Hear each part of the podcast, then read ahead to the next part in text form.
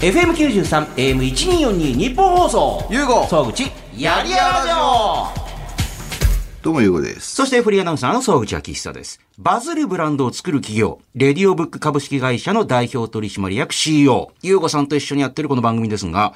あの、レディオブックは F1 でおなじみのフェラーリとパートナーシップを締結している。まあ、一方、渋谷で、あの、会員制のパフェバー、リメイクイージーやってるんですけども、まあ、あの、会員、たまにあの、追加で会員募集、まあ、速乾みたいな。はい。ね。で、今度名古屋にも出すんですかはい。リメイクイージーを。うん大阪じゃなく、名古屋。はい。それはなんかい、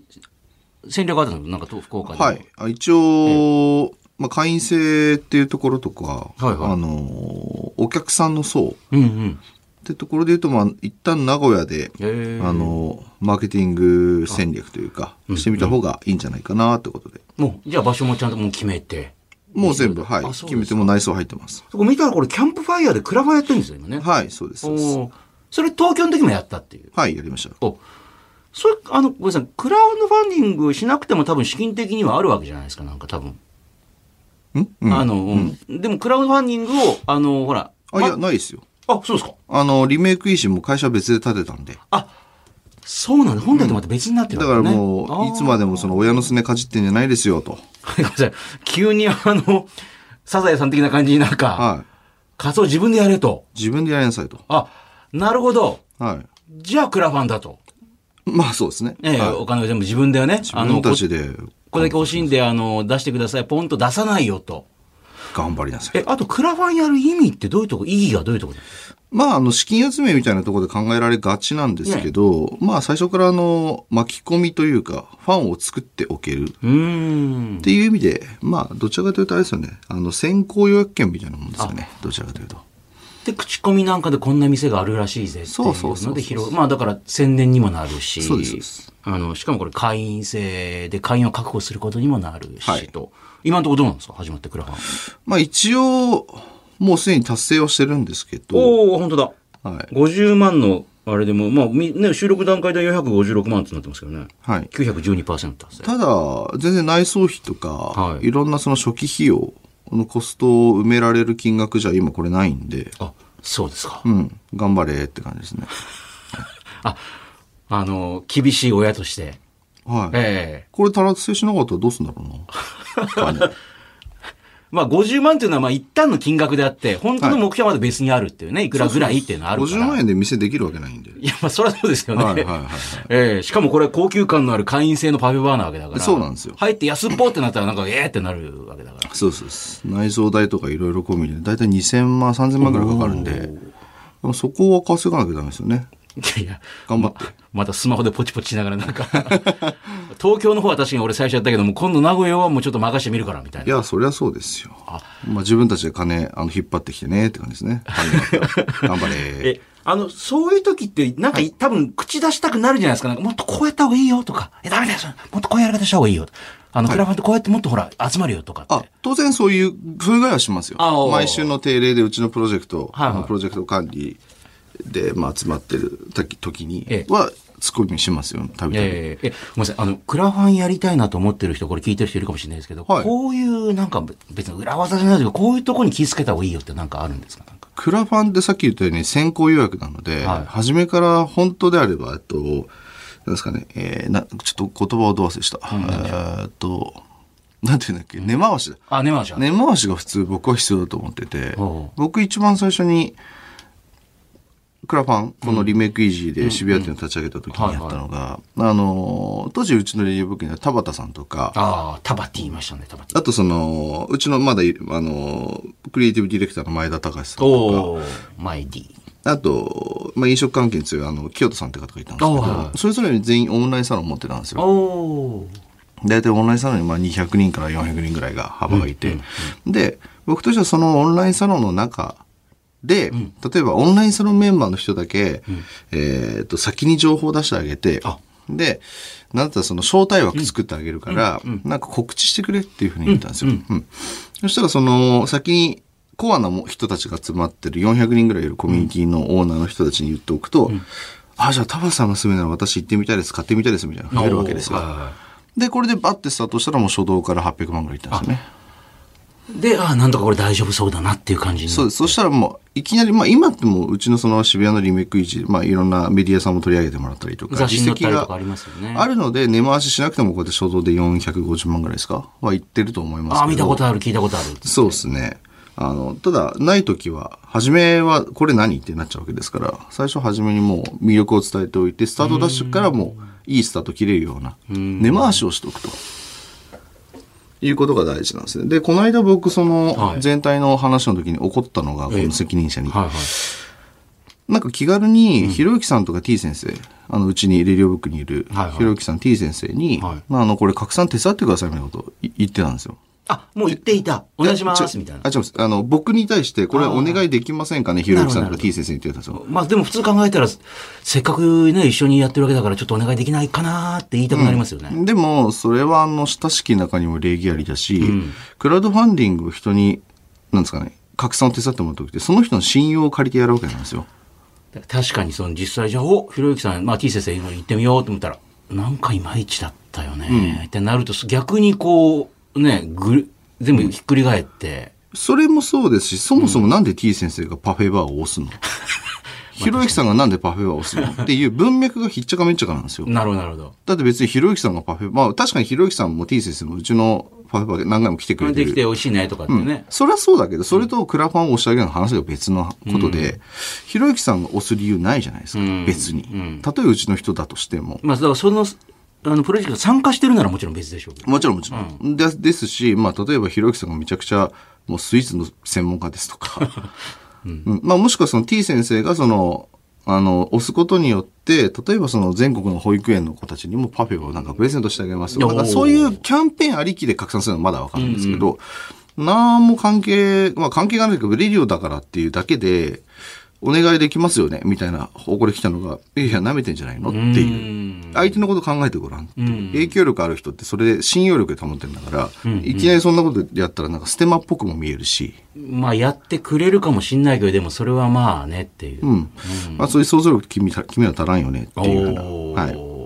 ことも言ったりしてっていうそうですねだからちょっと温かい目で、生温かい目で3つもちょっと頑張りを期待しつつっていうね。そうですね頑あー張ってくださいと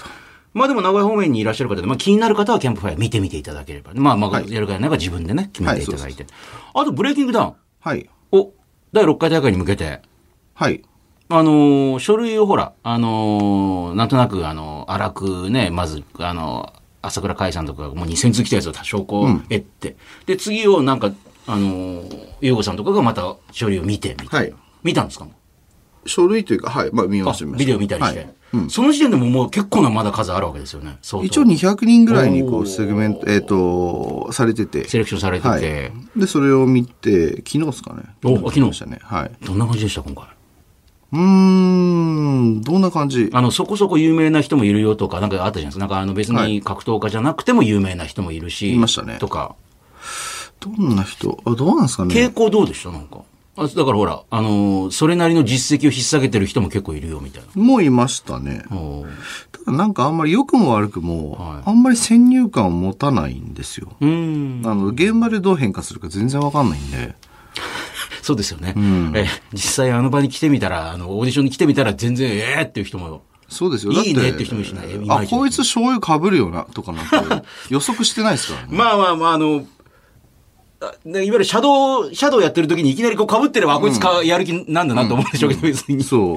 う。なん か本人もね本当いきわかんなりねいですなるほどうん。開けてみなきゃわからない。だから普通の、あの、ライジンとかと全然違って、あの、その人の試合もまだ見たことなければ、うん、そうですよね。今までの実績一応書いてあるけど、何年やってるみたいなそ。うそうそうそうそう。まあ、キャラクターなんかまつ、全くわかんないですわもかんんないでね。す。ただもう真剣勝負ですね。 あの、その場で。僕らはその規定、決めた規定の中で、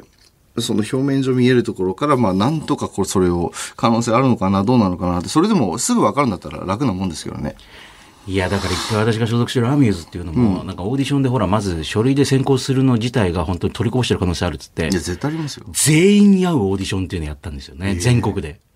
まあ、正直、超大変そうでしたよ、なんか。あとにかく1回は短い時間でも全員と会うって言ったら、マジっすかもう何万人も来るじゃないですか。はだから、あの話聞いたら、いや、思ったより大変だった。それ誰がやったんですかいやいや、だからもう手分けして全国にもアミューズの人たちが、あの、マネージャーとかがブワーって散っあて、ーひまあ、日付分けて、まあ、とにかく絶対に全員と何時間かかっても会うってしたらしいんですけ ど、いや、まあ、超大変っていう。何をさ、タレントさん。タレントさん、まあほら、よくオーディションやるじゃないですか、なんか、あのはいはいはいね、はいで、グランプリの人は所属できて、はいはいはいはいあの、なんか CM 出るよとかなんかですよでもやっぱり書類だけだと写真だとわかんないからっつって、あの、全員と会うっていうのをやったら。いや、本当はブレイキングだって全員と会えば、それはもちろん精度は上がっていくんでしょあ、うけど。もちろんそうだと思いますよ。でもそんな2000人と、待ってられない ですね。正直ね。しかもあの状態のまま2000人立ってるともう疲弊しまくりですよ ね。一人一人がアピール度がもううざいぐらい熱いわけだから。まあ確かにな、本当難しいですよね。それ。あと、運とかタイミングもあると思うんですよ、正直。あーうん、あと、これ、これ、本当声を大にして言いたいんですけど、あのね、駆け込みで出さない方がいいと思います。あ、あのーこの間来ていただいた、あの、白川選手。白川選陸斗手、さんあ、そう、リクはいはいはいリクトさんが、あの、直前にめちゃくちゃ来て、ビビったみたいな、あのうーん。だからギリギリ、でもギリギリで出した方がいいんじゃないかと思ってる人もいると思うんですよね、なんか。いや、それ大きな間違いです。だからギリギリ出されるともう先行のさ、もう疲弊した人たちが見れるん で、ああ、もうもう抜け殻のような状態で見てますよ、多分。だからもうほぼ引っかかんないですよ、そんなの。もいや、だから、ユーゴさんももう最後の方もう、う飽き て、人間なんで飽きますよ、普通に。まあ、やってること自体は多分 VTR の中でもそんなには変わんないわけだそかう。みんなフォーマット変わんないからら。。まあ、なんとなく同じような雰囲気ですもんね。だからその、なんでしたっけ前なんかあの、はがき職人の人の金色そうにそうしてそたうみたいな。そう。あの、やっぱ分かってる人は、あの、とにかくキラキラした枠つけてきたりして、そしたらなんだこれおい派手なって、一応撮ってみちゃうっていう。だからそういう工夫ができる人は別にいいかもしれないですけどあ、いやー、やめた方がいいですね。だからもうじもっと早めに、みんながだから駆け込んでくるんだったら早めに出しておいた方が、まだみんなゆとりある時代に見れるん で、最初の頃に、それが、あの、見ることになるんで、もうなんか、おい面白そうじゃんとかってなるけど。なるかもしれない最後の、あ、もう途中だ、もう、もう、もう、もうダメかな、これ。もう、もうあつけあるまあ、次々みたいになっちゃう。だっていかに美味しいね、あの、食事出されても、お腹いっぱいの時に見せられたら誰も食べたくないじゃないですか。うまそうだけどね。仕方がないですよ。これも人間がやってることなんで、あ AI だったらね、関係ないですけどね。疲れを知らないし、何の感情もないから。 そうそうそう。ええだから AI が、AI でできんのかなこれ、ちょっとわかんないですけど。いや、ただ AI ってどんどん学習していくじゃないですか。んまあ確か AI にのすごいところって、あのー、なんかある企業が、あの、アンケートをバーって書かして、それを AI に全部読み込ませて、この人が何年後かに退職しそうな人って誰だろうってやったら、普通に、なんか全然退職しなさそうな人何人も選ぶんですよ。普通だったらほら、おとなしそうな、なんか、ね、やり、やる気あんのかなんかわかんない。じゃなくて、やる気ありますよ。なんか元気そうな、なんか、あみんなと仲良くできそうな人とかを選ぶから、ええと思ってたら、本当に何年後かにそういう人をバンバンバンって辞めていくっていう。だから AI は、うんだから AI は、それなんでって言っても説明をしてくれないんだけど、今までの膨大なデータの中から、すごいっすね。うん、こういう人は辞めるって。でも、ふ普通にこうやって見ると、絶対辞めないってだってみんな仲良くできそうだし、うん引っ張ってんじゃん、りあの、ね、同期をって言ったら。でも、ななんでかわかんないけど選んでくる人がやっぱ何年かして本当に辞めたりする率がそ高いんれです。何ですかそれ。いや、今までのやっぱり膨大なこういう人が辞めてったっていう。で、あちょちょそそそそれやってる会社とかなんか、なんかあるんですかそれはね、ごめんなさい、それね、NHK のなんか特集で見た、どっかの企業がどへーなんかやってみたっていう。ちょっと入れてみたいですよね。そいれや、、面白い。だから今ほあらるん、だあのー、将棋とかでも、あの、藤井聡太さんが、はいあの、わけのわかんないって打ったりするっていうね。で、その AI も同じで、あの、AI が世界の、あの、トップの、あの、囲碁の人と囲碁勝負やった時に、ディープラーニングっていうのが、あのーまあ、みんな AI なんか最初誰も勝てないと思ってるから、変な手打つから、あの、解説とかふって笑ったりとかしたら、それから30手、40手後にみんな青ざめて、みたいな。やっぱりコンピューターってバカですね、みたいな感じのことを最初解説で言ってたら、それから何十手後に、ええーっていう。伏線回収する。ええでもそんな人間はそこにいきなり打とうと思わないけども、でももう、あの、囲碁の、あの、ディープラーニングしたのはそこにポンって打ってくるから、周りが、 うわ、やっぱダメだねと思ったら、それが最後の最後で、バタバタバタバタって。でもそれをなんでって言われても、ん説明はしてくれないっていう。うーん。 AI の面白いけど怖いとこってそういうとこで、なんかね。なるほど。でももう今までそういうことだったからそうなりますよって言ったはいはらいやっぱそうなっていくっていう。ねえ。でもまあ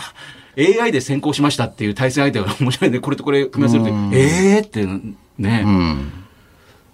なんなんですかね。でもまあ AI を研究してる企業いろいろありますから、なんか組んでやるといろんなことをできるかもしれないですよね。まあそれができたらええね、もっと、確かに。 あの、取りこぼしがなくなるのが逆に、はたから見たらなんでっていう人が急に上がってくるとかね。確かに。いや、あの、今日は、あの、この後に登場するゲストが、まさに、あの、普通に考えたら、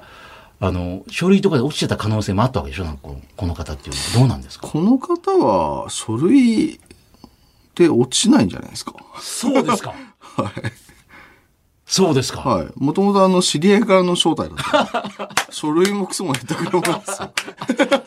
なんとなく、コネ枠で入ってきた、最初はっていう。し知り合い、知り合い枠っていうまあか。そうですね。はい。で、まさかこんな風になるとは誰もそう当時は思わなかったなんし。で、まあ、それはまあ、後で話しますけど、なるほど。まあ、そういうのもまあ、社会の縮図なんで、いいと思いますね。ねえ。えーまさにブレイキングダウンで一番バズった人と言っても過言ではないと思います。米尾さん、戦う料理人が登場です。お楽しみに。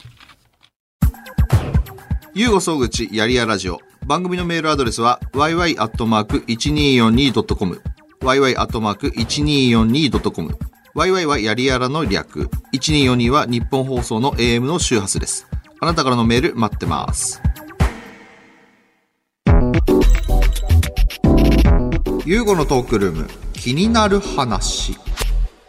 バズるブランドを作る、ね、ゆうごさんになってる会社、レディオブックでは、スマホ周りのサービス、アイリメーカー、格闘技の1分間最強を決める、ブレイキングダウンね。先ほども話出ましたけども、会員制、パフェバーのリメイクイージー。そしてもちろん、F1 でおなじみあの、フェラーリとパートナーシップを、えー締結しているというね、F1 見てると、フェラーリの車体に、レディオブックの R バーン売ってますからね。まあ、いろんなことを手広くやってるんですが、そんなゆうごさんが気になることやもの、人、サービスなんかを紹介していくのが、このゆうごのトークルームです。さあ、今週もゆうごさん。はい。あの、ゲスト呼ぶよ、っつって。はい。ねえ。来ましたね。来ましたよ。ちょっと会いたかったもん、やっぱり。会いたかったですそう、かブレイキングダウン見てる人は会いたいです、絶対に。もう今あれですからね、あのもう、なんだろう。え、なんですかい、いろんな人抱き放題ってことですかいやいやいやいや、ほんとひどい。本当にひどい。そうですか。あのね、ブレイキングドリームを履き違えてますよ。そうですか。ええ 誰、まあでもそれも夢があっていいと思います。そうですよね。みんながね、目標にしてくる。そうです。ゆうごさんが代表を務めるブレイキングダウンのまさに顔と言ってもいいかもしれない。米尾選手です米田ですお願いしますなんか今、あの、米尾選手です。みたいな、ちょっとすごい。まあちょっと福山雅治リスペクトなんで。そうです。いやいやいや初めて聞いた。初めてしかもに、そだとしたら似てないですよ。別にいやいやモノマネするんだったらもうちょっとモノマネ振っていかないと。 でも、米尾さんって、あの、まあ、実際見るとイケメンですもんね。いや、普通に行けると思うんですよ。顔濃いですよいね。や、これね、あの、サッカー好きの人は知ってるんですけど、アトレティコ・マドリードのグリーズマンっていう人に超似てるんですよ。はいあの、世界を代表するストライカー。んなんですかグリーズマンっていう人がいるんですグリーズマンええに顔が似てるんですよ。私どうですかしかもやっぱりおどうなんだろうなってこうやってツイッター検索したらあのー俺以外にもグリーズマンに米を似てるよなってあ同じこと考えてる人いるなと思ってへーてかなんか似てきたっていう、似てきた。うん、いやだからみんななんか顔つきがだんだんあのかっこよくなってきてるっていうねなるほどおおし調べてるどうですかグこリーズマンこの人ですかそうそう今今ね丸坊主にしてるんですよあ、そうなんですか丸坊主にすると超似てるんですよなんか、へえ。えー金髪丸坊主になってるんであ、そうなんだ。え えごめんなさいあのえでもこれめっちゃ嬉しいですごめんねなさい、あの、二人揃ってスマホをいじって喋んないって、 本当にね、ファミレスで喋ってるわけじゃないですから、本 当に。米尾さんお呼びしました。はいねお願いし。ますあの、え、ラジオ出るの初めてですかそうですねこういうスタジオとかで出るのは初めてですでねも聞いたことないでしょ、昔。なんかいやありますよだ誰ですか誰いやというか僕刑務所いたんであ、刑務所って本当ラジオしか聞くもんないんですよ何どこ放送えっとあの山口とかにいた時は山口のけ FM 福岡みたいなあ、その地元の FM 局とか、あと NHK のやけつ。ど川越いた時とかは川越ってことは東京 FM お、東京 FM ね。はいはいおーはいはい。東京 FM とか聞いてましたよ瓜田選手曰く川越はエリートが一言だっていうね。え、てか、その、な、その刑務所って、あの、変わるの変わります山口とか、川越と変わりか。ます変わりますそれはなんで同じとこにずっといると良くないってことなのあその職業訓練とかで違う施設行けるんですよへえ。自分のそういうここに別のとこ行きたいですって言わなくても勝手にあもう、えっと自分から志願してあ自分からしてくださあ、志願できるのはいへえ。いこんなこと勉強してみたいですっつってそうです職業訓練が各、えっとこあの刑務所で募集してるんで人数5名とか、でそれを全国の刑務所からその集まるみたいな感じですね。なるほど。でまあ普通でも引っ越すと違って別にそこに行ったからってそこで観光できるわけでもないわけですもんね。ねそうそうそうあーごめんなさいでもこれ聞くと、米尾さんが超悪い人みたいなイメージがなんかね、あの、すごい悪いことやったんだろうと思うけど、でも、朝倉未来さんのその YouTube チャンネル見たら、まあ、それ、そんなに悪いことみたいな感じのことで、まあそうですね、現場にいまあて。そう話もあ聞いてる人に対してです、ほら、みんなはいど、どんなことやったんだと思うと思うんですけあどはいえっともともと僕その新宿のキャバクラに勤めてて、うんで、まあ、本当働き始めて10日目くらいにお客さんと従業員が喧嘩になっちゃったんですよおーそれはなんかお客さんがなんか女の子になんかお触りしたかなんかで従業員注意しに行ったらなんか揉め事になったみたいな、でその時にまあ従業員が手出しちゃってて、うんでまあその人はまあ捕まるよねっていうような感じなんですけど、ただ全く別の従業員がその人のカバンからお金取っちゃったんですよそれでカオスだな。それはいかんな。それは本当にいかんわ。現場からその人が逃走して、ええでその人今まで捕まってなくて、えでそれ以外のボーイ 4, 4人が全員捕まったって感じですね、えも意う、味がわからない。なんでそれ使うのだって別に、あボールも振るってないし、何も取ってないんでしょ、えっと共犯っていうのがあの共同正犯っていうのあは、まあ、共同被正犯害者の一人が簡単に言うと4人からボコボコにされたっていうふうな言い方をしちゃったんですよねはでまあただ当時、まあ、ボーイは5人いた、なるほど。でただそのうちの一人は、えっと、逃走してる現場から逃走してうわいて残りで四人だ捕まったのが4人っていうのがあったんですよねだからお前ら全員でやったんだろうっていうそうこですとで。で捕まって、ええでそこから裁判は2年半くらい戦ったんですけど、えで最終的に実刑判決3年10ヶ月くえらい、ええ執行猶予つかず。つかずですあ。なんでえ使わなかった強盗罪っていう罪名が基本的につかないんですよねえなるほど。これ結構罪名でかなりフィルターかかってて、えっと罪名が「豪」の字がつくものとかは基本的につかないですああ、で強盗とそうか強姦とか。で過去の裁判例とか見ても強盗で、えっと執行猶予ついてるのも1件くらいらしいですねまあ、ほぼ無理っていう。ええ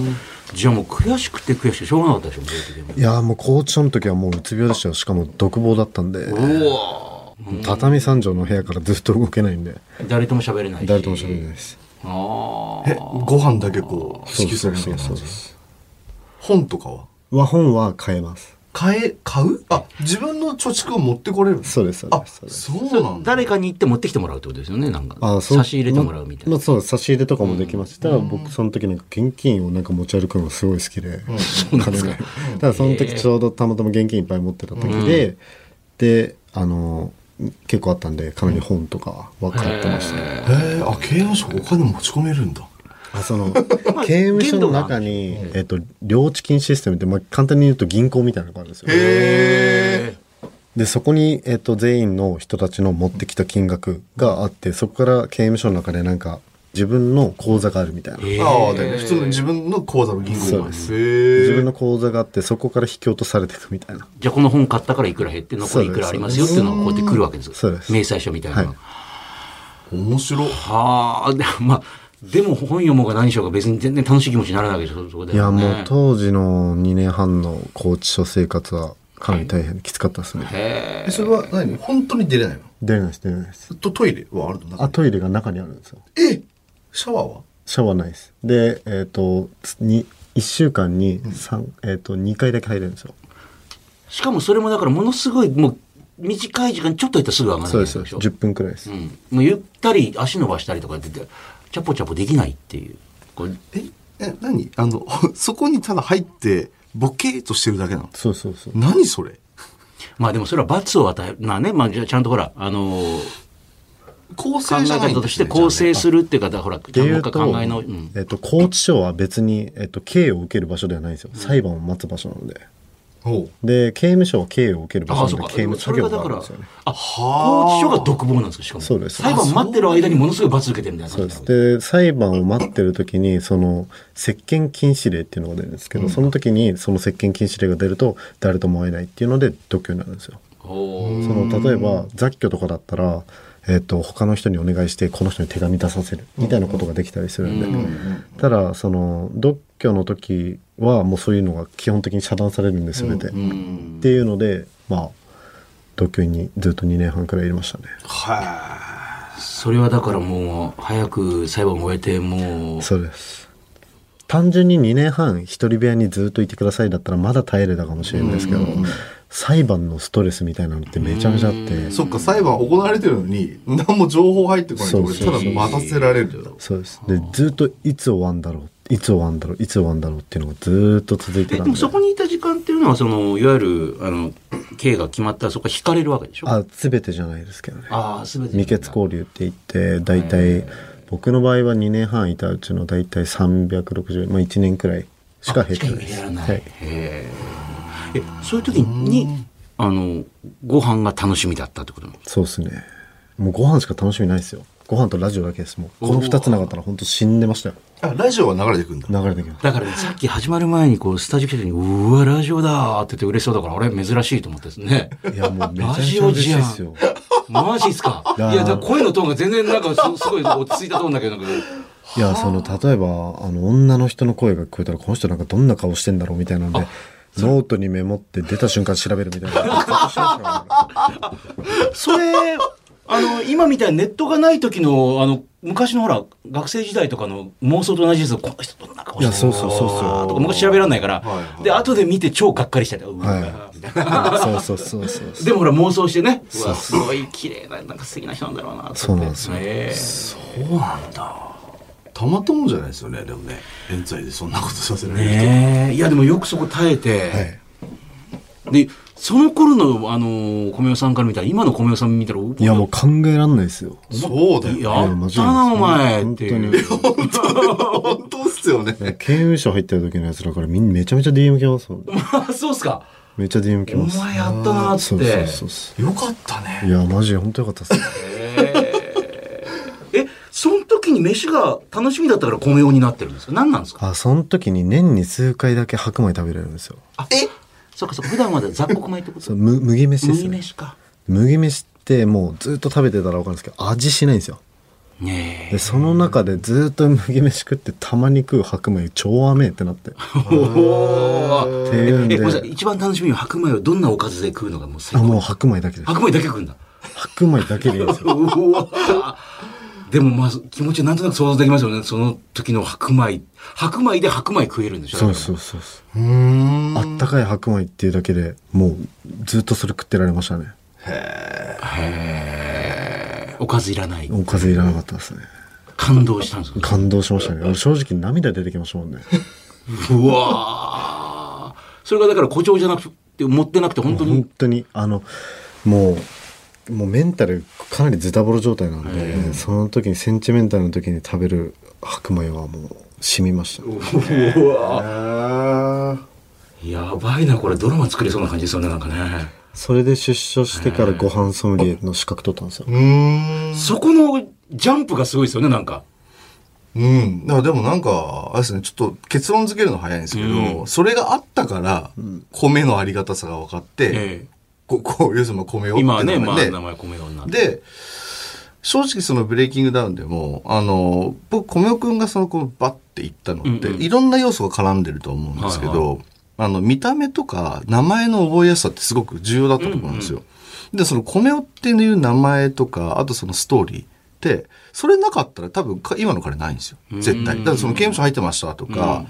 米のありがたさのストーリーとかって、なかったら、だって、誰ですかあなたって話になっちゃうんですよ申し訳ないんですけど。別に格闘家としてのなんかバックボーンがあるわけそうそうう。そうそうそう。だからまあ、なんか言い方おかしいけど、それがあったから、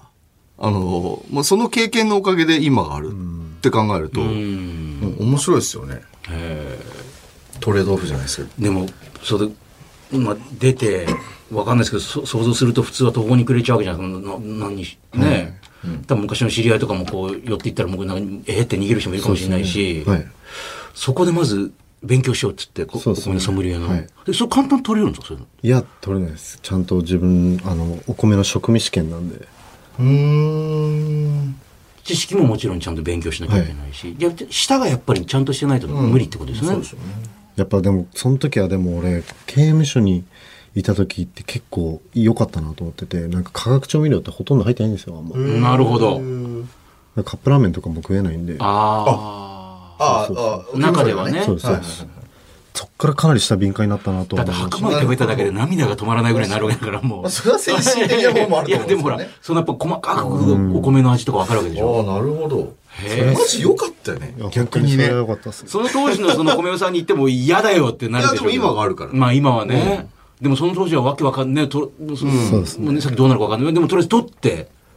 で、そして、で、えっ、と、まあ、出所した後に取ったので取って、で、そこからまあ自分の会社を立ち上げたんですけど、そんな普通に立ち上げられるもんなんですかそのいや、もう、というよりか就職できなかったんで、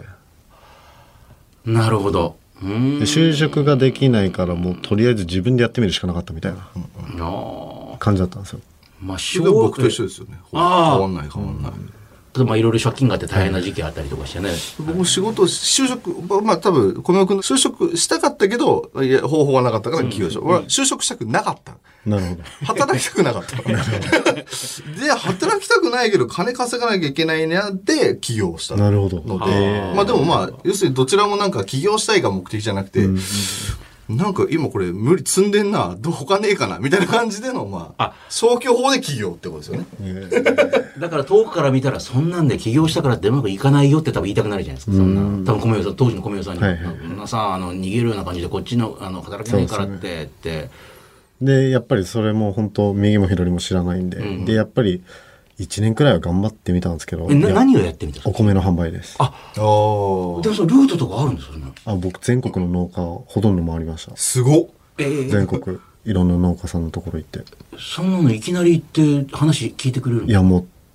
とりあえずアポ取ってただその農家ってホームページとか持ってないところも多いん でそうだだよっねていまだになんか注文ファックスみたいなそういうとこあるんですよね。本当に。なんで紹介とかその農家さんから紹介してもらったりとか、はいはいはいそういったので本当に全国いろんなとこ回ら回りましたねでもそういう農家さんはみんなそその米さんの偏見とかで見ずに、ちゃんと話をこう聞いてくれたりとか。いやもう全然最初僕のそのいう過去とかも全部伝えた上でこういったことをやりたいと思ってますあみたいなことを伝えた時に嫌がる人はやっぱいたんで、うーん。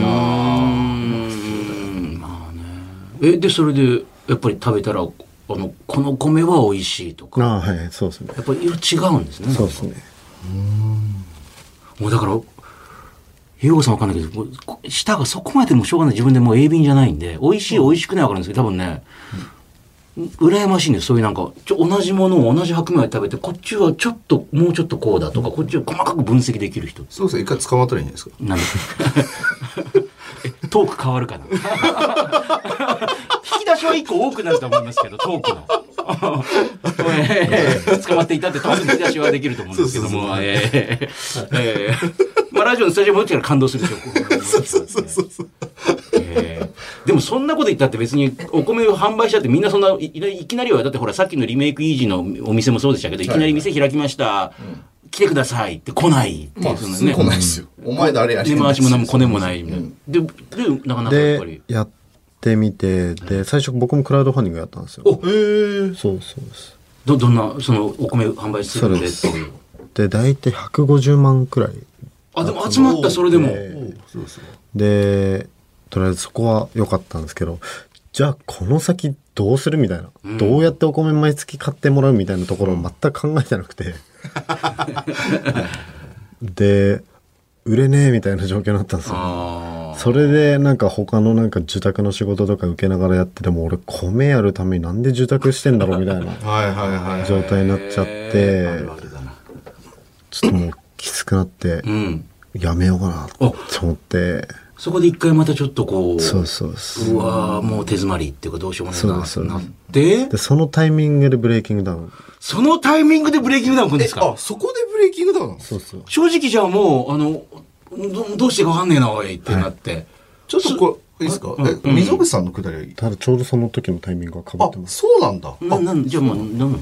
どで、なんかほら、知り合いの紹介だってありましたけど、そこで知り合いがってことそうそうそう。まあ、知り合いっていうか、あの、まあ、溝口さんっていう、あの、今、ブレイキングダウンの、えっと、まあ、オペレーション系をお願いしてる会社のところの社長さんなんですけど、で、僕、実は結構前から会ってたんですよ、だから。あ、溝口ごさめんなとさい一緒にいつもいいるから。あ、そうなんですか、うんで、料理作ったり、溝口さんの家行ったら料理作ってくれたりとか。ちょっと料理人的なバイトとかそうですそういうことをやってたんですね。そうですへーで、あと、なんかその、いえっ、と、レス、あれなんだ、バーまあですね会員制のバーかな。お、で、そこも行って、だいたい料理持ってきてくれてたのは米尾くんだったし、えー、で、あとなんか一緒に来人見に行って、なんかあの、 うんコンビニで走ってなんかコーヒー僕買ってきてくれてだからもう使い走りみたいな。まあそれだから話聞いたら昔そんなこともやってたからそういうの得意っていうなんかね、はいあの、パパッと相手が、あのそうそうそうそう欲してるものを、はいなんか、なんとなくこう感じるっそ。ていうう。ただ、何者なのかも分かんなかったんですよ。なんか、水越さん、付き人なのかなみたいな。ああ、なんか修行してる人みたいな。あー具体的に言うと、なん、えっ、と、お金もらってるわけではないんで。あ、そうだったんですよ。違う違います。普通はお金もらえないとなんかもういいかなってなんか逃げたりとかしませんなんか。 な、なんなの付き人、あの、まあ、なんか、ちょっと前までは確かにそういうっぽくなってはいたんですけど、うんうん。ただ、別に何か報酬が発生してるわけでもないので、単純に、まあ、僕が慕ってる先輩みたいな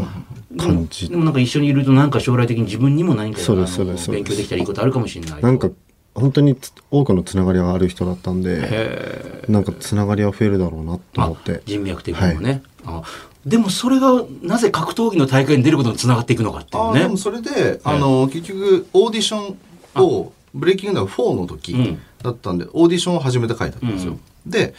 まあ、あの、募集は1から2から3まで全部募集をしてたんですけど、まあ、オーディションってことで、まあ、いろんな人を集めなきゃいけない。うんで、その時まだ書類選考だったんはいですよ。はいはい。で、書類だと正直わかんないんですよ。今みたいにまだ VT、まあね、V もないしってい。そう、V もないし、どんな、まあ顔写真とか送られてくるけど、うんまあ SNS やってたらわかるけどわかんない。って中で、やっぱり、まあ僕らも当たり前なんですけど、あの知人とかうん知り合いの経営者とかで面白い人いたら、んまああの、一回ちょっと出してみようあっあていうのは当然あるわけですよ。ありますね。なんかうんいい人いたら紹介してそうそうそうそそううそう。で、まああの、溝口さんの、もういずっとついてる小室君が、実はこの子面白いバックボーンあって、みたいな。ん。じゃあ面白いかもしれないよね。で、出したんですよ。ああ、そんなこと言われても、お前格闘技に大会出るから、ええっていう。いや、こっちやりたいのそっちじゃないなんで急にってあでもちょっと楽しみでしたねあ、そうですか。はいい、や、俺は料理人とかお米を売ったりしたいだけで、なんで人を殴ったりしなきゃいけないんだろう。あまあなんなんかそのミクル君っていう存在がやっぱ一番大きかったですけどなんか変えるきっかけにはなるだろうなっていうのがもともとなんか YouTube 見たりとかしてたあしましたしました料理人としてもあってんですもんね、なんか、あそうですゆとりさんだからその多分、溝口さんのとこ会員制のとこで行ったうらん、全然違う、なんか金髪の髪がくー長い感じのこう人で出てきたら、はい今も全然こんな感じじゃないっていう。ああ、そう。で、じゃあ、なんか感じたわけですね。あ、これはっていう。そうですね、なんかもうミケル君がまあそういった形でなんか、まあ、募集してるっていうのもいろいろ聞いた上で、まあ、今回オーディションやるっていうことだったんで、まあなんか単純になんかどういうやつらが来るんだろうなっていうふうに思って行ったんですよ。喧嘩強かったんでしょ、もともと。俺ですか、い、やでもそんな普通だと思いますよ。あ全然まあなんか本当にやんちゃしてたっていうだからこのこのブレイキングダウンのこうオーディション出てくるみたいなもう地元ではもう伝説ですよみたいな人が集まってくるじゃないですかあいつら全員きな臭いじゃないですか。怖い怖い急に怖いよなんか、まあ、本物かどうかは置いといて だって、だからその時も、書類審査だから、だから12人決める人は混じるわけですよ。あ、の刃物を持った10人を一人です秒殺したみたいそう、な、ね、本当か嘘か分かんないから、 とりあえずも読んでみて、まあ彼は別の方向でバズりましたけどでね。もそんなこと書いてあったらあ会ってみたくなりますそうすげえんじゃね本当かよみたいなねいやなんかもうみんなそうなんですけど肩書きだったら多分もういくらでもいるんですよ。まあねでまあなんかあいつの伝説とか、はいねーいやなんで個人を特定するようなことえーいるじゃない ですピンか。ポイントあれです偉いね。ねそうですとか、ねもう自分にもっといくらでも言えるんで、まあまあねけどじゃあ実際そういうやつらがじゃあ全員強いのかって言ったらまあまあねもうそれこそ伝説だって瞬殺されてるわけです から、伝説ね、2回、あの、し1回目失神の眼科でコースでやってましたそうねですね、。えーだからもう正直戦ってみないと分かんないんですよあのーでもやっぱりオーディションは結構緊張するっていうかなんかいや別に緊張僕そう申ですかし訳ないですけど本当あの日寝坊して遅刻しちゃったんですよあそうでしたっけあ、そうなんだ。そうですそうですそれちょっとオーディション的には最悪ですよねイメージ悪いっていうか遅そうそう刻してんだよであもう朝6時くらいまで飲んでてなんで8時くらい集合だったんですよもうで普通だったら出たくないのっていうでとりあえずもう急いで行かなきゃなと思って間に合うかどうか分かんなかったんですけどもう寝ないで行ったっていうそうですそうですでそのラブホで起きたんですよね俺えー もうなんかいろいろこう話が膨らみすぎて情わけわ報か量んないよね多すぎなの。えキャバクラ行っはいはいて、なんかキャバクラの女の子となんかラブホにいたんですよ。ーなんで酔っ払って気づ いたうら。んパッて起きたらあそうそうです。やべえってなってそう時です間がで、とりあえずもうダッシュで行こうと思って、川越のキャバクラだったんですけど、そこからタクシー乗っ あーて俺好きだな川越好きだ行ってそこそこの距離は来ました なんね。で川越で飲んでたのわざわざ。なんかもあっのと近くで飲めよ当時その一緒に捕まってたやつが出てきてそいつが刑務あの川越だったんです出よ所祝いしてたっていう。そうそうそうああそうか。で朝6時くらいまで飲んでてで、まあ正直もう遅刻もしたし、まあ無理かなと思いながら行ってみて。でそれで、はいもう着いたら着いたら行ってくださいみたいな感じになっちゃったんでで、出てって。そうですそうですおお、朝倉さんとかいるなって思っでて。行ったら行ったらなんか俺もうちょい気合入ってるやつ来んのかなと思って、はいでまあなんか伊原とかもなんか当時いたっすけど、あのまあこれまあ結構知ってる話ではあると思うんですけど、なんか裏で喧嘩起きてたみたいなえ、そうなんだ。そうですよそうですよ誰と伊原となんか参加者の一人があ、そうなんだ。そうですへー知らない。それでもう伊原がすげえ泣き入れてたんでなんか俺こんな感じなんだみたいなえ、伊原くんがないやられちゃったみあたいなのもうすいませんでしたみたいなあ、そうあ、そうなんだ。それ知らない そんなことが起きてたわけですかそうそうそれはカメラが回ってないとこにまで多分、実フはォー、フォーでしょそうですそうですあだから、まあ、かなりそのまああいつも行きがっていろんなやつにガンくれてたんですよしたらそのうちの一人が「まあ本当あんのか」ってなったら「あのすすいませんでした」 そうみたいそなうそうそうそんなことしてるから「なんだよななんだかな」みたいな感じの時に「じゃあもう行ってください」って言われてそう行っそうそへてーでなんか俺参加者もうちょい気合入ってるやつ多いんだろうなって思ってたんですよ、めぐる君の喧嘩自慢とかに出てくるようなやつらとかも来るんだろうなと思ってたの意外に全然そうでもないよねそうですかのがあってじゃあ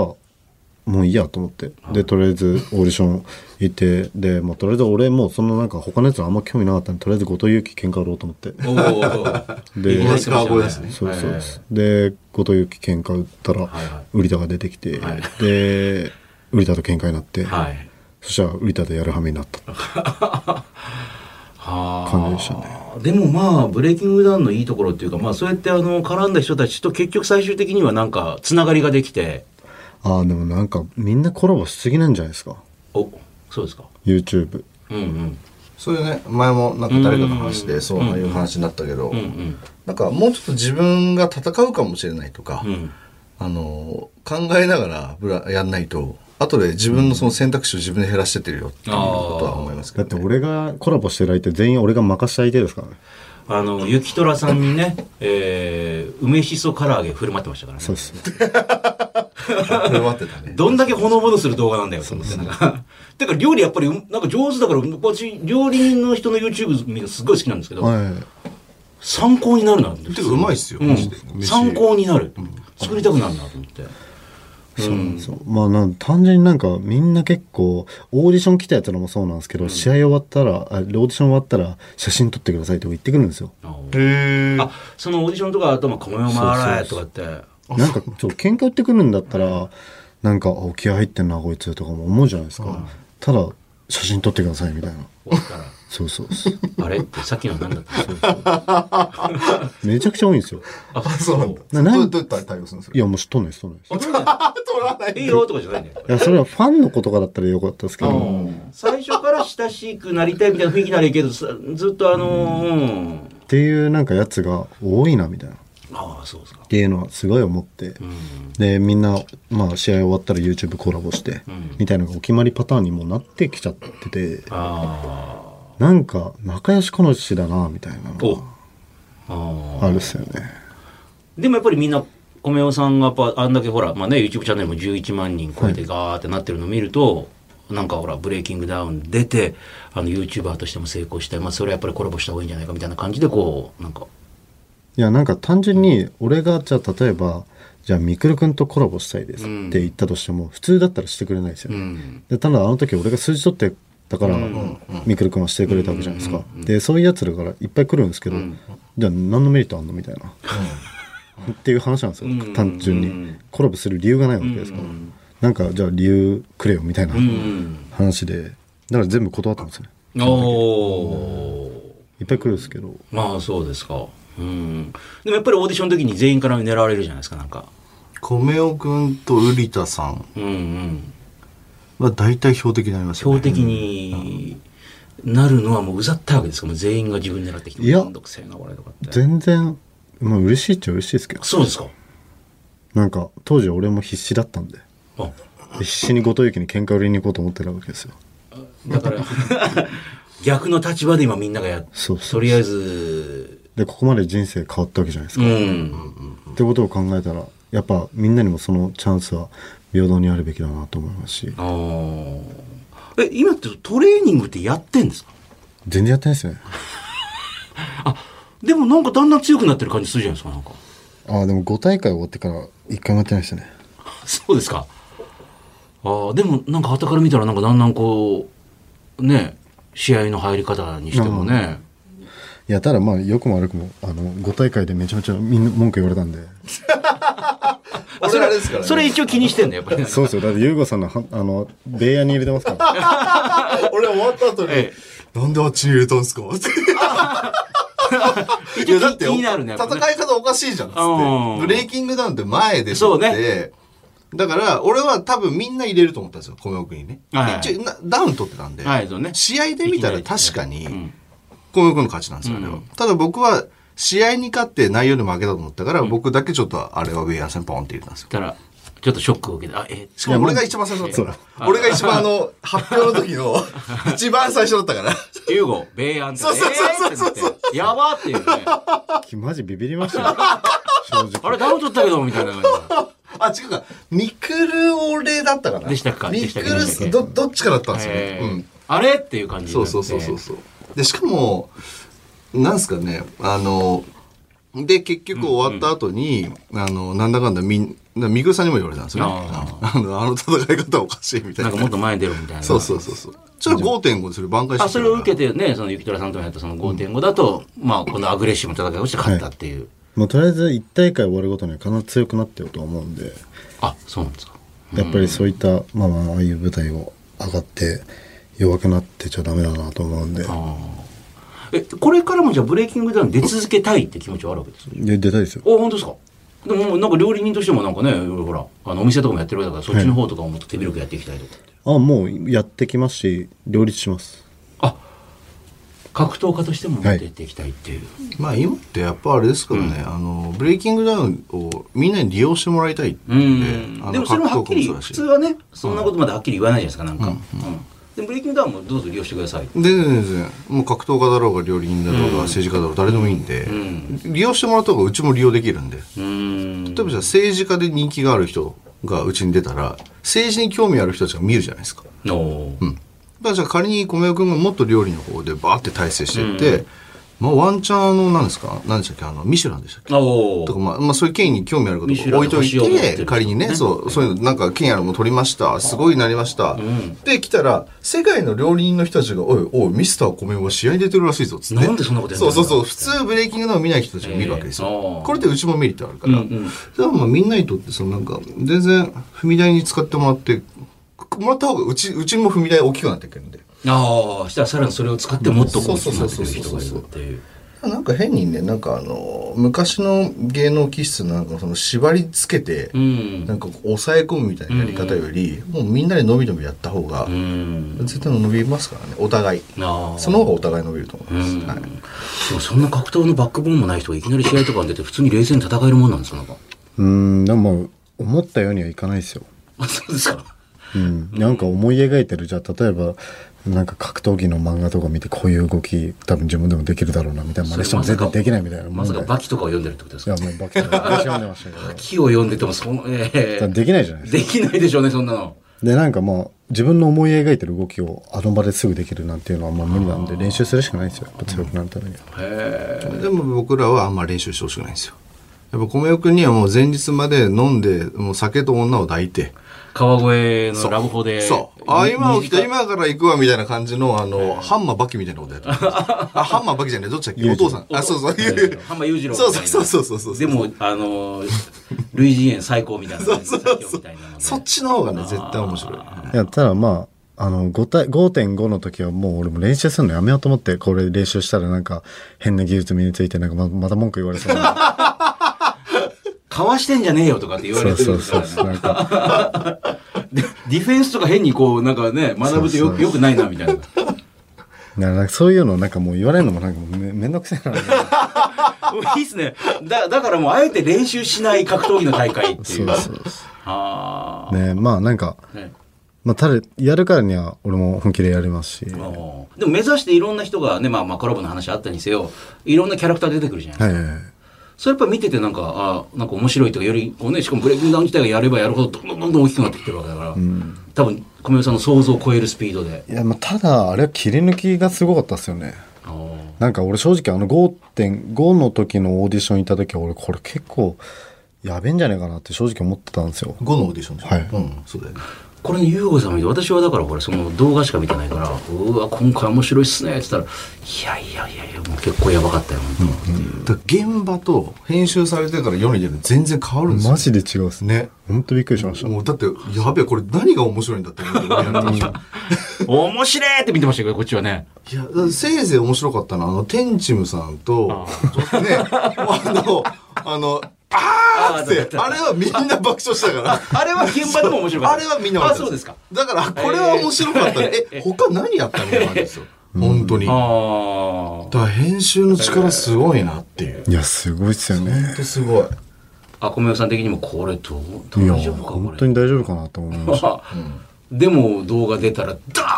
ーンでうん前回よりなんだかんだで1.5倍ぐらいですからね。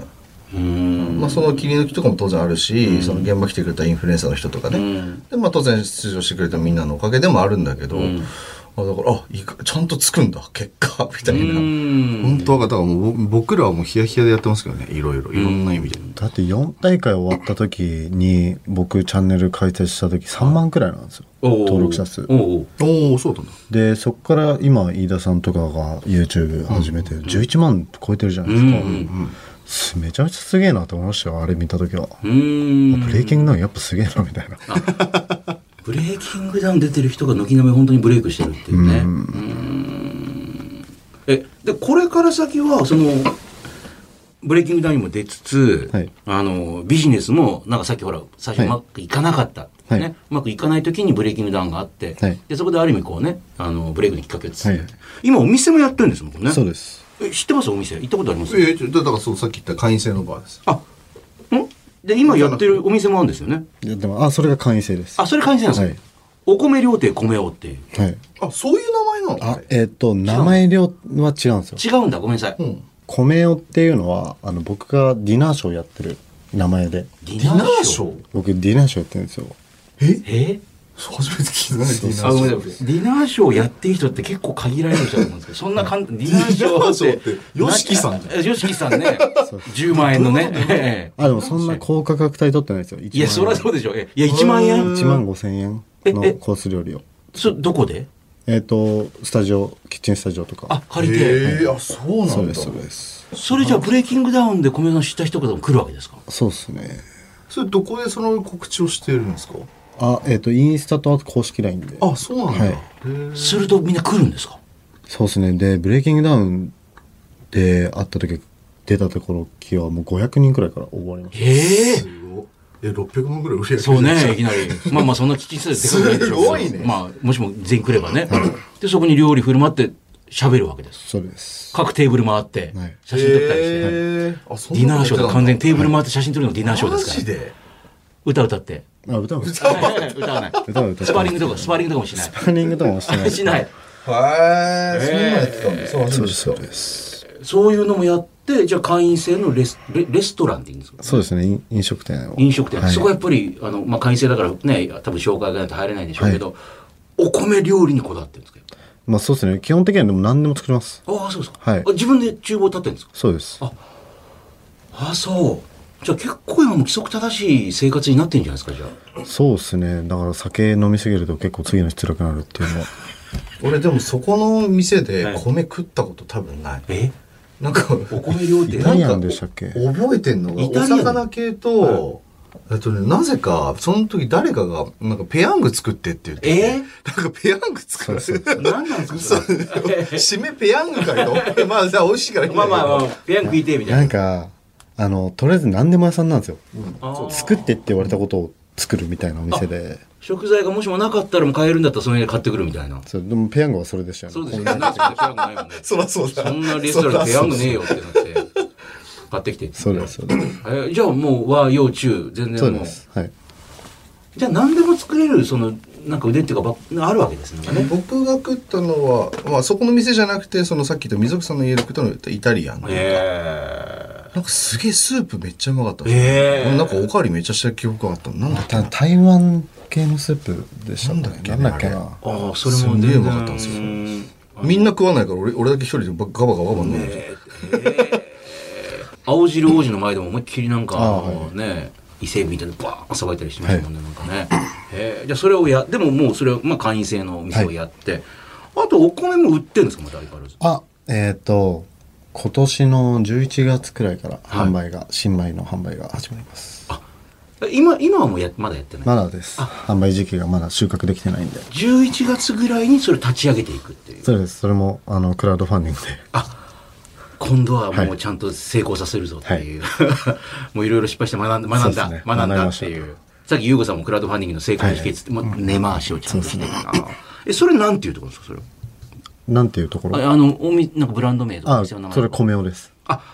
米をって名前でやあるただ「お」が「和」「お」「ん」の「お」ですねあお米をになってる、はいへえそのそこで売るお米はもう自分で厳選したそうですで田植えとかも全部してあ行ってそうですそうですへえへえあそれで福島そうですそうであす足を運んでそうですで田植えしてで草刈りとかだってあれねえじゃあ農薬とかもそういう肥料とかもあ農薬はもう特別栽培マンなんでじゃあ逆にそれすごい大変だっていうじゃないですかそれやると大変ですね人力であるとそうですへえそういうのもやって紙マルチっていうその農薬をまかないようにするときになんか紙が自然分解されるような紙を貼るんですよ農地にへそういったことも全部やってきましたへえそう考えると真面目にすごいお米に対してとか料理に対してもね、うんやってるんですよね、はいこその米はめちゃくちゃうまいうまいっすもうえっ、と過去にその農家さんは世界一を受賞してる農家えさんとタッグ組ましてもらったんででもそういうところがよく多分組んでくれますよねなんかねそうですねもうそのなんか、まあ、前から携わる関係があったっていうのがあっへて、ーまあ、単純に僕がブレイキングダウン出てきたから乗っかってきたわけじゃないっていう関係性では 別にお米屋さんそこに乗っかる人あんまないですもんねそうそう別にねでもしあちゃんと見てくれてるんですかそういう試合そうです見てくれてますおその農家の方はどういう感想を持つわけですかこうやってい戦やっーてするごいねみたいなもう道歩くとそこそこ声かけられるでしょそうっすねあとまあ分かりやすいんじゃないですか、ね、わかりやすいですかかねああそれ大事ですよね丸坊主にしてますます覚えやすいっていそうですねへえこれからのだからそのビジョンっていうかどうしていきてまあまあ両両立させたいって言いましたけど、もともと,、えー、と料理は、まあ、ずっと続けていきたいと思ってますし、そういった中で僕自身は農家にもなりたいと思ってるんで、へえあのじゃあそこにもちゃんと場所を作そうってですそうです、いきなりステーキの社長とか自分で牛肉育てるじゃないですかあーそうなんだそうですそうですそういう人になりたいなと思って米育ててえなと思ってます、一番最初のところから育ったやつをちゃんと美味しいってもう自信持ってるお米を売って、はい戦うのも戦っていくっていうそうですただもう来人はやっぱやめようと思ってもう無理ですしなんか来人出るんじゃないかって噂が ね来週出たいって言ってたんですうよん本当に出るんじさゃんとなかいに「いやそれそそういうのをやめた方がいい」みたいなあ冷静に止められるってダメだよっていうでで、僕もそれは意味ないと思います。だって、うん。だって、雷神に出ることが、まあ別に無理っていう話を僕はしたいんじゃなくて、え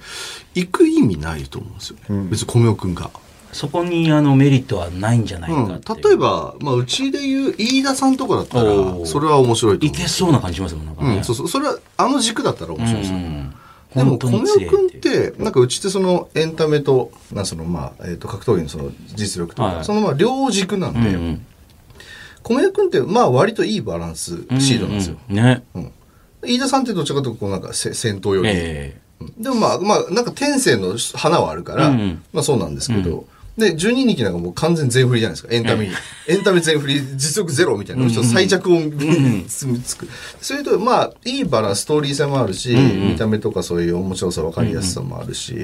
でもまあなんかそのブレイキングダウンの今後応募してくる人たちのいい指標になる人だと思うんえですよ、うんでその人たちって別に格闘技が最終目標じゃなくていいと思うんですようん別に格闘家にプロとしてなんかねあのやっていきたいってわけでもないしみたいな、ただそういうところで言うとだからその米尾君みたいになんかこう今パラレルワーカーというか,、うんなんかこういう目標があるからこれ手段としてこういうふうな使い方をしてるっていう指標になってくれた方がうちとしても面白いなと思うし、幅広がるし。うーんなるほどね。えーじゃあ本当にもう戦う料理人であり戦う農家の方になっていいじゃるっないですていかねうね。戦う農家だったら、あ、農家ってかっこいいんだ、みたいな人が出て、農家になりたい人も増えるかもしれないし。そこに興味を持ってきてそるう、そっちの方がいいと思うんですよねね。いやだからその YouTube を見て料理に興味持ってる人とかもねそうそうそうそうそう。あのコメント見てるとねそうですね作ってみたくなりましたとかあるあるじゃないですか、最近だから作って画像がよく送られてきます、あはいへレシピ通りに作ってみたら美味しくできましたみたいなそうですそうですあーで食育的なところにいいっすよね、そっちの方が。誰もない、ねポジションだから、そこ。誰もそうですよねじゃあねうんわかりましたえー、小宮さんですけどもあのこの後もですねちょっとコーナーもあったりするんでそこもお付き合いくださいよろしくお願いします、ゆうご総口やりやラジオ番組のメールアドレスは yy ねやりやらの yy アットマーク 1242.com yy アットマーク 1242.com ですこの番組は私総口が元バンドマンで元プロの総合格闘家えー元プロレスラーそして今は F1 でおなじみのフェラーリとパートナーシップを締結しているレディオブックなる会社の代表取締役 CEO という謎すぎる男ゆうごさんとお送りしていますでは今週こちらのコーナー行きましょゆうごさんならいくらだったら買いますかう。収録終わりで練馬に会社を買いに行ったり、まあね、これがいい価値があるなと思ったらドーンとお金を払うよというゆうごさん。そんなゆうごさんだったらこれにいくらまでなら出せるのかというお題を募集しております。今週こちらご紹介しましょう。茨城県つくば市の明るいジョンソン、ありがとうございます。今の知識と経験、財力を持ったまま、年齢と見た目だけ大学時代に戻って、慶応、青学あたりの大学生になれる魔法の薬、ゆうごさんならいくらまで出しますかっていう。なんか先週もなんかありましたよね似こと言ってませんでしたでも戻りたいってなんかあります小宮さんとか。この時に戻りたいなっていう。いやもう今この未来があるのが分かったね別に刑務所は別に行っててもいいかなとは思ってるんで別あーに特にないですかねそこの前に戻って、その日店に出あの出勤しないようにするとか、そんな問題でもないし、別にね。もうこの未来がもう来てるじゃないですかそうですよね。今それはなんで戻りたくないだろうなな。らこの未来来るって分かってたら刑務所にも行っていいかなみたいな、もうだって刑務所行かなきゃこの未来ないから。そうだ。まあ、やっぱ転売はできると思うので、ああのまあね先週同じ話したけど。あ、そうですよね。戻ってね。あの、慶応の学生になりますよ僕自身はあんまね。り興味ないですね。これあの、小宮さんがなんか欲しいもんとか買いたいもんとかなんかあったりするのこれ、いつか買いたいなとか。あいますかおうんなんか今パコジェットっていうパコジェットはいなんす凍か結粉砕機があるいやいじゃや、あごめんなさい。あの、パコに引っ張られすぎです。えー、何凍結粉砕機ってのがあっえて凍結粉すぐあの料理とかのなんかスープ作る時おとーか、えっとまあ、食材を一気に凍らしてそれを粉砕させてすごい口どけがすごい良くなるソースとかアイパス、コジェットはい、名前が下、下田っぽい。そうでしかないと思ってジェットのようにパコめっちゃ。ゃ高いんですよそうなんですかうなんですよえ、料理人が持ってたりとかそうですおー料理人が持ってます本当だ、82万。高っそうですそれをすると今までできないような。料理の幅はすっげえ広がりますあーパコジェット。高っ。本当だ、80万ですよ、ほとんど。そうですじゃあ高級なその料理屋さんには持ってる人もいるっていう。そうですねへーレンタルもあるよ。あそれあのいろいろ問い合わせたんですけど今やってないらしくてあ、そうなあんだ。もうあもうすでにもうはいレンタルパコジェット。へーンタルパコジェット絶対下ネタだよ。レン パコ連泊やめたい。えー あ、先週天がね、グッズにするって言ってましたあ、もあんね。の、天下の社長つながりました。マジですかなので、あの、ブ今レイキ、ングダウンのグッズ天が出す。なるほどそうそうあの1分で必ず行ける。いけるっていうね。もうこれ完全な下ネタで、これはでもこれ下ですけど。絶対売れるもん。ええ100%売れますよ。確かにまあ飲み会なんかでも絶対まあネタになりますからね、みんなね。そうそうそうそう。で、ちょ、ちょっと俺、俺これいけなかったら、あ、え、えどっち、どっちがいいんだろうな。い、いけなかったら罰金とかなんか、どどっちあーなんだろうなるほそどうねいう飲み会で絶対やれそうじゃないですか。 1分間でね。うわ、なんか夜のそういう、まあ、キャバクラとかじゃないけど、なんかそういうホストクラブとか絶対なんか使えそうな感じですもんね、そういういのやなんかね絶対使えるですよ ね販路がね。いや絶対売 れるもん絶対売れますよこれねはい。えーこのコーナーではゆうごさんだったらこれにいくらまでなら出せるのかというお題をお待ちしております。メールは件名ひらがな、いくらと書いて yy.1242.com まで送ってください。さあ、この番組では、いろいろなメッセージや質問、ネタを募集しております。まずは、ゆうごさんへの質問、ね、ビジネスの話なんかもね、ぜひ、あの、硬い話から柔らかい話までどんどん待っております。あと、コーナーもいくつかあります。まずは、あなたにとってスマホとはあなたがいつ頃からスマホを使っていて、まあ、今主にどんなアプリとかねどんな機能をよく使っているのかそしてスマホはあなたの生活や人生に何をもたらしたのかあなたにとって今スマホはどんな存在なのかを教えてくださいいまいちピンときてませんあなたがえそれの何がいいのかいまいちよくわからないえマイナーマイノリティなんだなぁなんて思うことをえピンときていない理由とともに教えてくださいそして、ゆうごさんならいくらだったら買えますかえー、ラジオの収録終わりでいきなり練馬に会社を買いに行ったりね、もうとにかくまあ面白いなとかね、いいなと思ったら、えー、他人の借金まで肩代わりしようというコーナーもありました、この番組ね、ゆうごさん。えー、そんなゆうごさんだったら、これにいくらまでなら出せるのかというお題を募集しております。えー、ゆうごさんならいくらまで出すのか聞きたいことを送ってください。さあ、さらに、これって我慢ですか忍耐ですか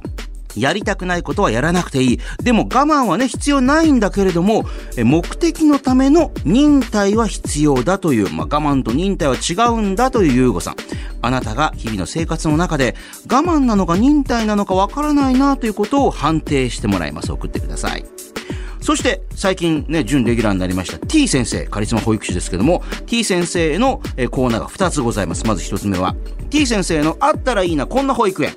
えー、あなたの保育園への、えー、要望、理想、不満。ね、お子さんをね、あの、保育園に通わせている方、もし通わせていた方、えー、メールで募集しております。理想の保育園の形をぜひ T 先生と一緒に探っていこうというコーナーです。そしてもう1つ、我が子の天使と悪魔。まあ、子供というのはね、まあ、うちもね、子供いますけれども、可愛いね、天使のようなもの。なんですけども、まあ、時に悪魔だと思ってしまうような一面も持っております。えー、自分のお子さん、もしくはね、えー、まあ、他人のようなお友達のお子さんとかね、天使だなと思った一面と、いや、もうこれ悪魔ですわと思った一面を教えてもらうコーナーです。すべてのコーナー宛てのメッセージはメールで、yy.1242.com yy.1242.com まで送ってください。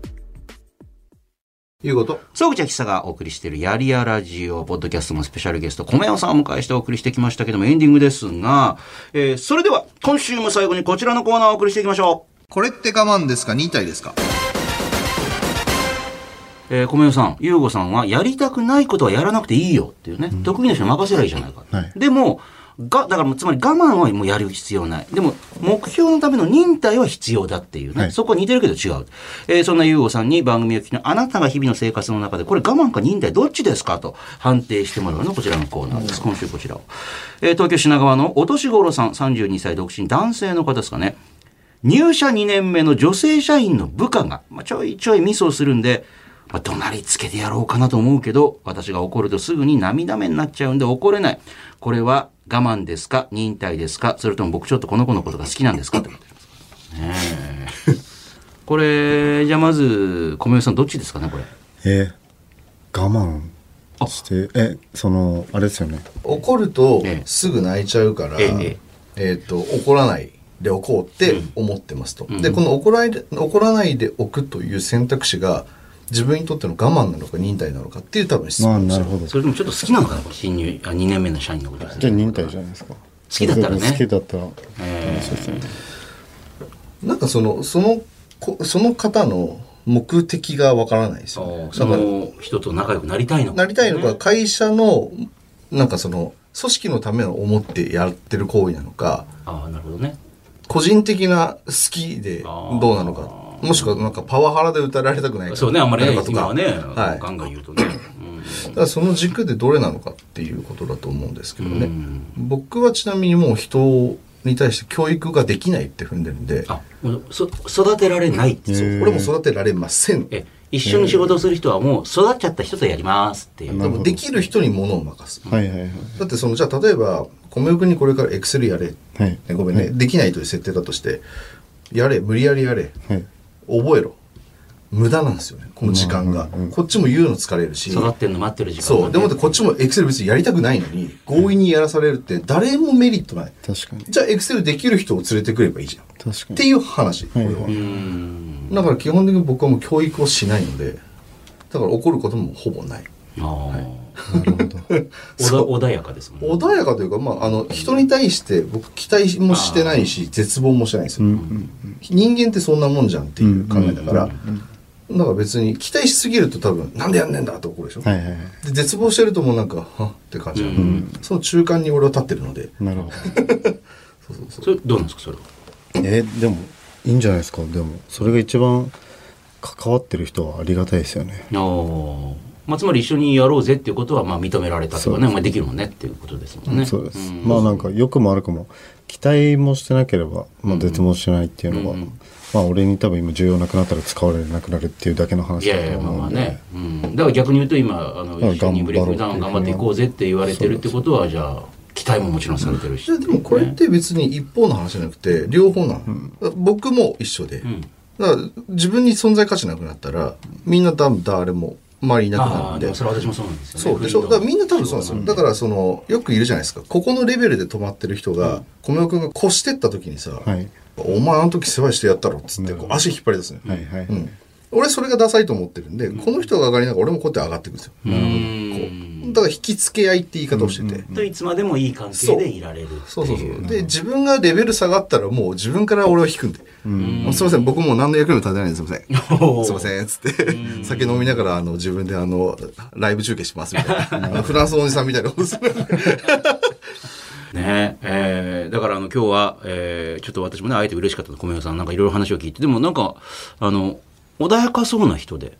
ね、うん、あの、試合の時のアグレッシブな感じとか、なんかちょっとね、想像できないぐらいな感じでしたけども、あの、この番組、これからもちょっと、毎週やってるんで、よかっはたい、らあまた来てあくもだちさい。ろんぜひお願いします、なんか料理作ってもらいたいな、なんか お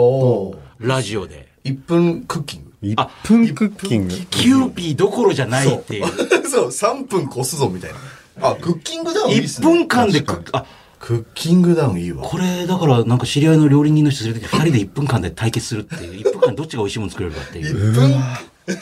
一分ですよね1分できる。食材切られてある状態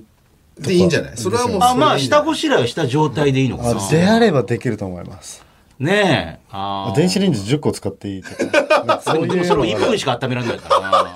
1分で温めるの相当結構簡単なものしか温められないんですよだって1分クッキングいいな。確かに炒めるにしても火つけるの1分ですからねそうっすねじゃあ次はその企画で来てください。はい。